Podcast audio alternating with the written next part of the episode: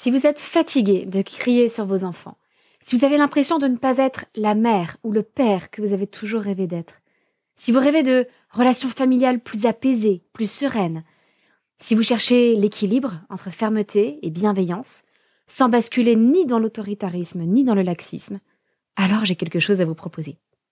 Les jeudis soirs, du 16 mai au 27 juin, j'organise un atelier de parents en ligne, en tout petit groupe. Durant sept semaines consécutives, je partagerai avec vous tous les outils de la discipline positive qui m'ont moi-même aidé à la fois à dépasser mon tempérament colérique et aussi à établir des relations plus saines et apaisées avec mes enfants.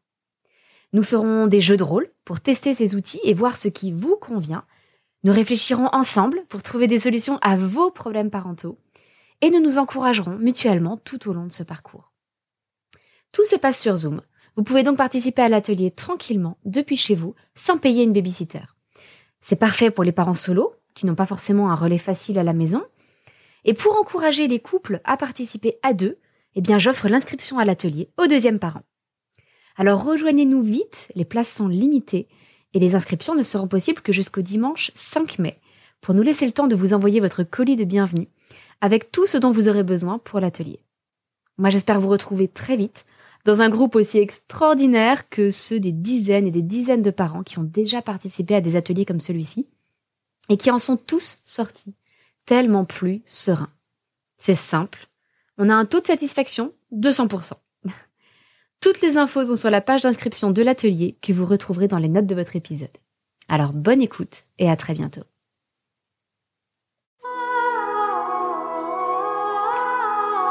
Bienvenue sur le podcast des Montessori 7, Montessori à la maison. Je suis Anne-Laure Schneider, formatrice Montessori et maman de 5 enfants instruits en famille.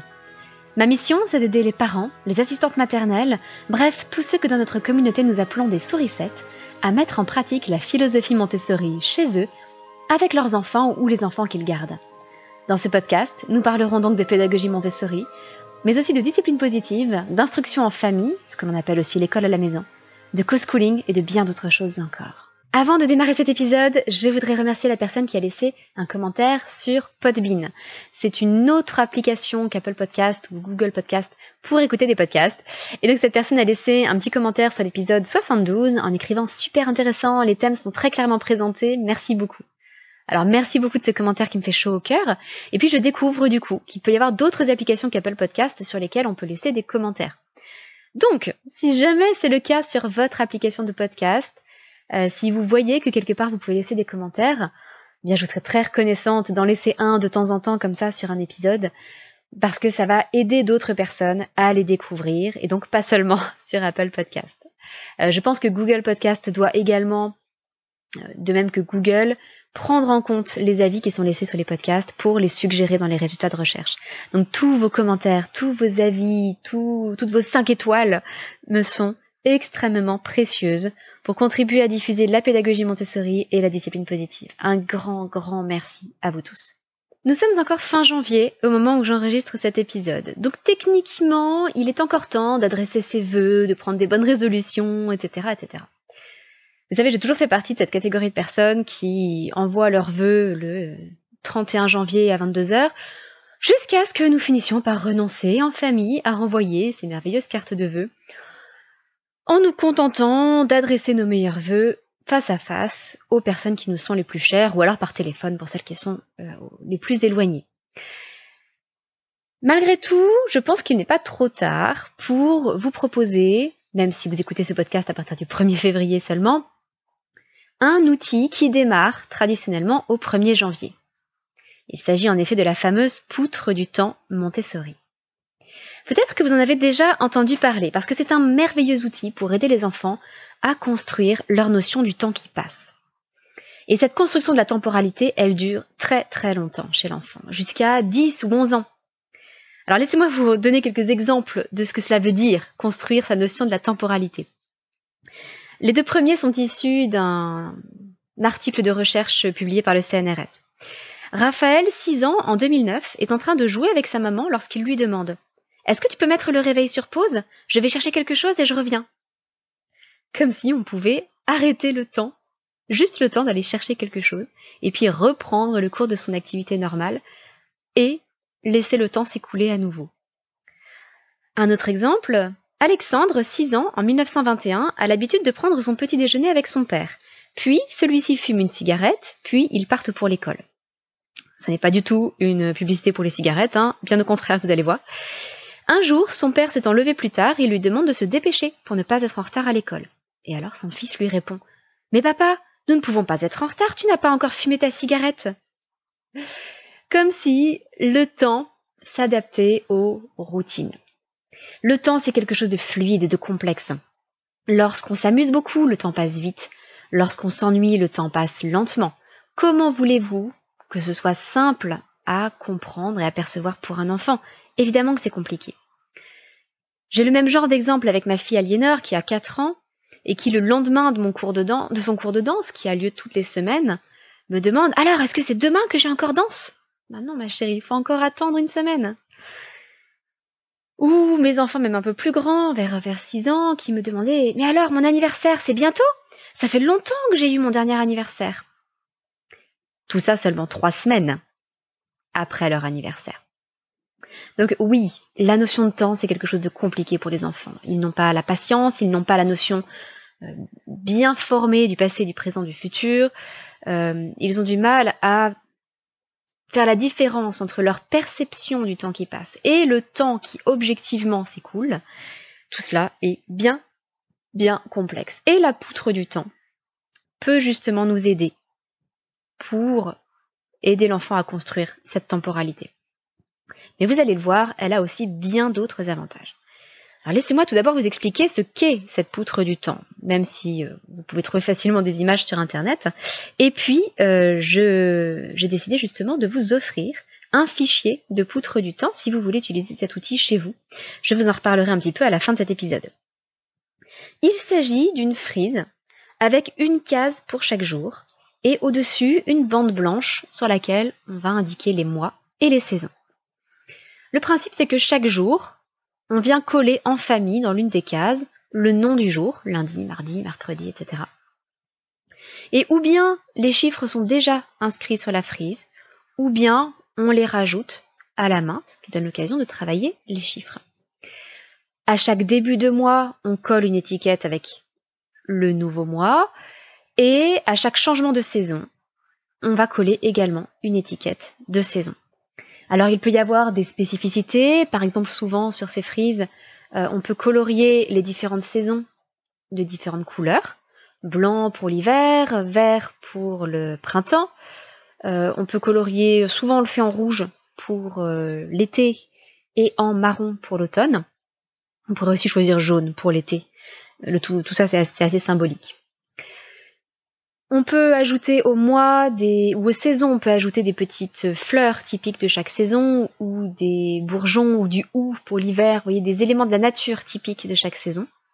Et même chose pour chaque mois de l'année. On peut être encore plus précis, par exemple, ajouter du mimosa en janvier, etc.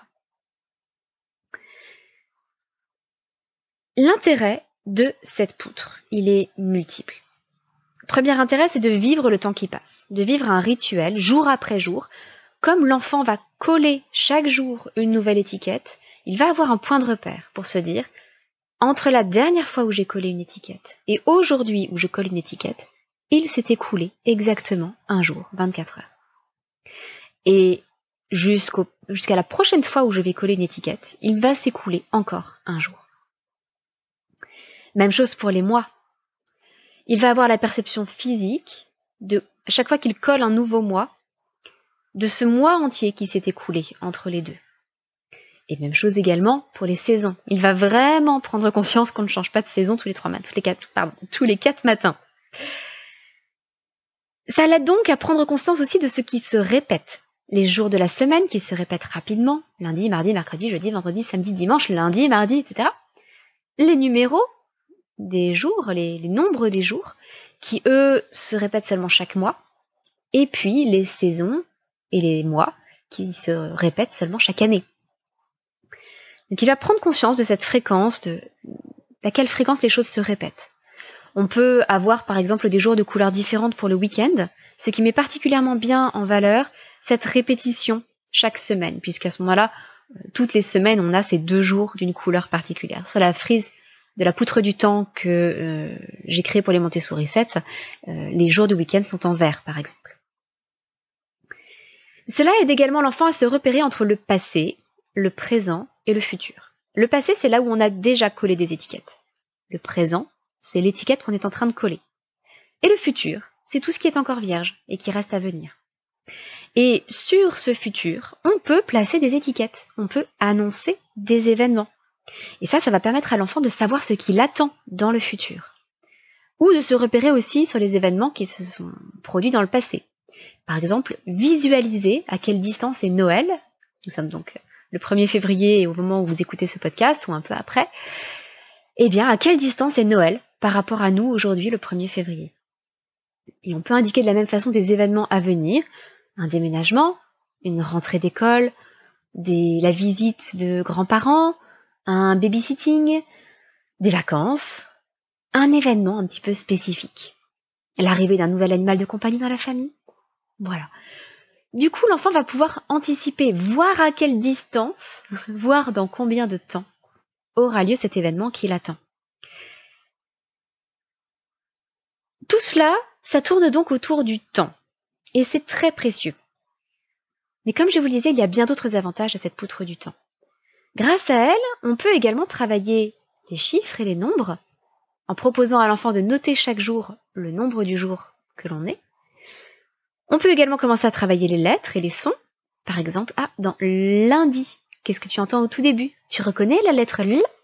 Si jamais l'enfant est en train de découvrir les lettres rugueuses, par exemple. On peut aussi commencer à travailler la lecture, si on a un enfant qui est lecteur débutant, ou simplement avec des enfants beaucoup plus jeunes, dès 3 ans.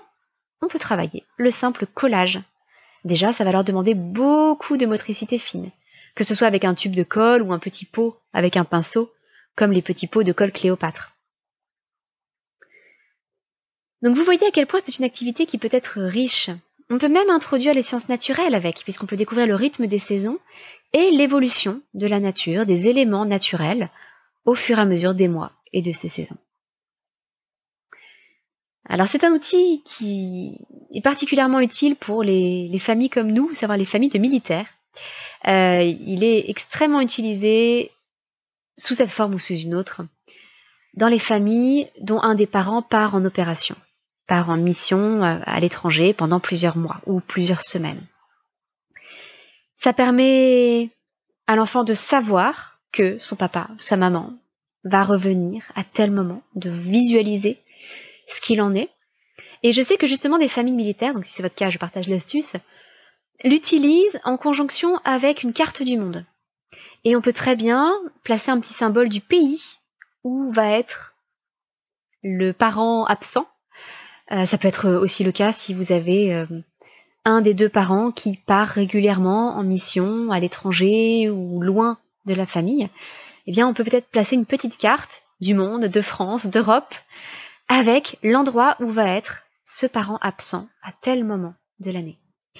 Ça rassure l'enfant parce qu'il se dit que le parent, il n'est pas dans le vide, il n'a pas disparu, il est quelque part dans le monde à tel moment. Alors il n'est pas à la maison, il n'est pas avec sa famille, pas encore. Mais il va revenir et il peut voir aussi la date où le parent va revenir. Tout ça, c'est extrêmement rassurant pour un enfant, euh, y compris et surtout pour les très jeunes enfants. Euh, pour les, très jeunes enfants, les familles militaires euh, et les, familles de parents qui s'absentent beaucoup finissent souvent par compter le nombre de dodos avant le retour du parent tant attendu. Eh bien, c'est beaucoup plus facile de le faire avec une poutre du temps. Tu vois, il reste cinq cases, plus que cinq dodos, et papa revient tout de suite, c'est rassurant. Et c'est très important pour ces enfants euh, qui risquent de souffrir d'une angoisse de séparation, d'être rassurés. Alors voilà, l'épisode d'aujourd'hui va être assez court parce que ce que je vous invite à faire, c'est surtout à aller découvrir cette poutre du temps par vous-même et surtout à l'utiliser avec vos enfants. Vous pouvez retrouver ce fichier, le fichier de la poutre du temps, sur notre bibliothèque de ressources, le Terrier des Montessori 7. Et justement, je l'ai adaptée pour qu'elle soit aussi compatible que possible avec un logement normal.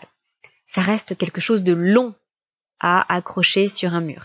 Si vous le pouvez, je vous recommande de l'accrocher plutôt dans un couloir, dans un escalier, à un endroit où vous avez beaucoup de place en longueur.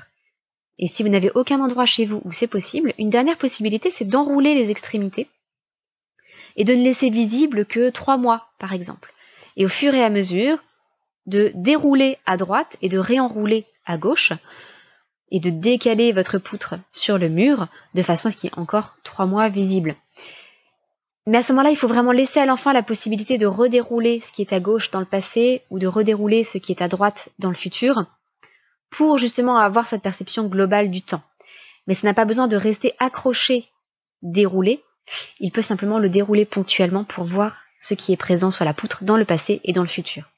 Voilà, c'est une solution pour petits espaces euh, si vous avez euh, un mètre euh, d'accrochage au mur, eh ben, vous pouvez au moins faire comme ça.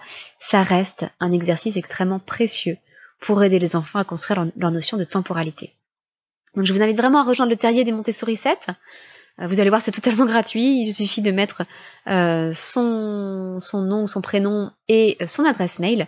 Et vous aurez accès évidemment à toutes les ressources des Montessori 7 dont cette poutre du temps, mais il y en a bien d'autres. Et vous trouverez même sur cette poutre du temps un ensemble d'étiquettes déjà faites que vous pourrez fixer sur la poutre du temps pour prévenir votre enfant qu'il va avoir un rendez-vous chez le médecin, qu'il va y avoir des vacances, qu'il va y avoir un anniversaire, etc. etc. Parce que c'est souvent ce qui nous bloque, parents, dans l'utilisation de cette poutre du temps, c'est de devoir créer des étiquettes pour des enfants qui ne savent pas encore lire. Comme je vous l'ai dit, cette poutre du temps, on peut la démarrer dès l'âge de 3 ans. Et évidemment, à 3 ans, les enfants ne savent pas lire, donc il faut leur préparer des petites images. Donc là, justement, vous avez des étiquettes avec un texte et une image. Les enfants pourront se repérer très facilement dès 3 ans et travailler quand même la lecture s'ils sont un peu plus grands et euh, s'ils sont déjà lecteurs débutants. Et eh bien voilà, je vous laisse découvrir cette poutre du temps. Euh, bienvenue euh, si, vous vous inscrivez sur le terrier, vous allez voir que c'est une belle communauté. Et euh, je vous donne rendez-vous la semaine prochaine pour un nouvel épisode. A très bientôt, votre petite sourisette, Anne-La.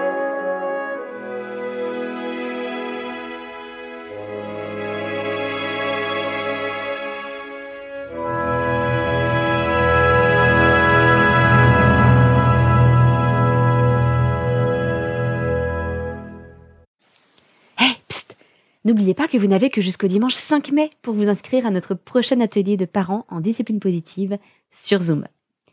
Et petit rappel, l'inscription du deuxième parent est offerte. Donc si vous voulez prendre du temps en couple, à la fois pour vous et pour votre famille, eh bien c'est l'occasion ou jamais. Vous pourrez suivre tous les ateliers de chez vous sans même avoir à prendre une babysitter. Mais bien entendu, si vous êtes parent solo, vous êtes tout autant le bienvenu. J'ai donc hâte de vous retrouver les jeudis soirs de 20h30 à 22h30 entre le 16 mai et le 27 juin pour 7 séances de 2 heures en discipline positive. Toutes les informations sont disponibles sur le lien d'inscription que vous retrouverez dans les notes de votre épisode. À très bientôt!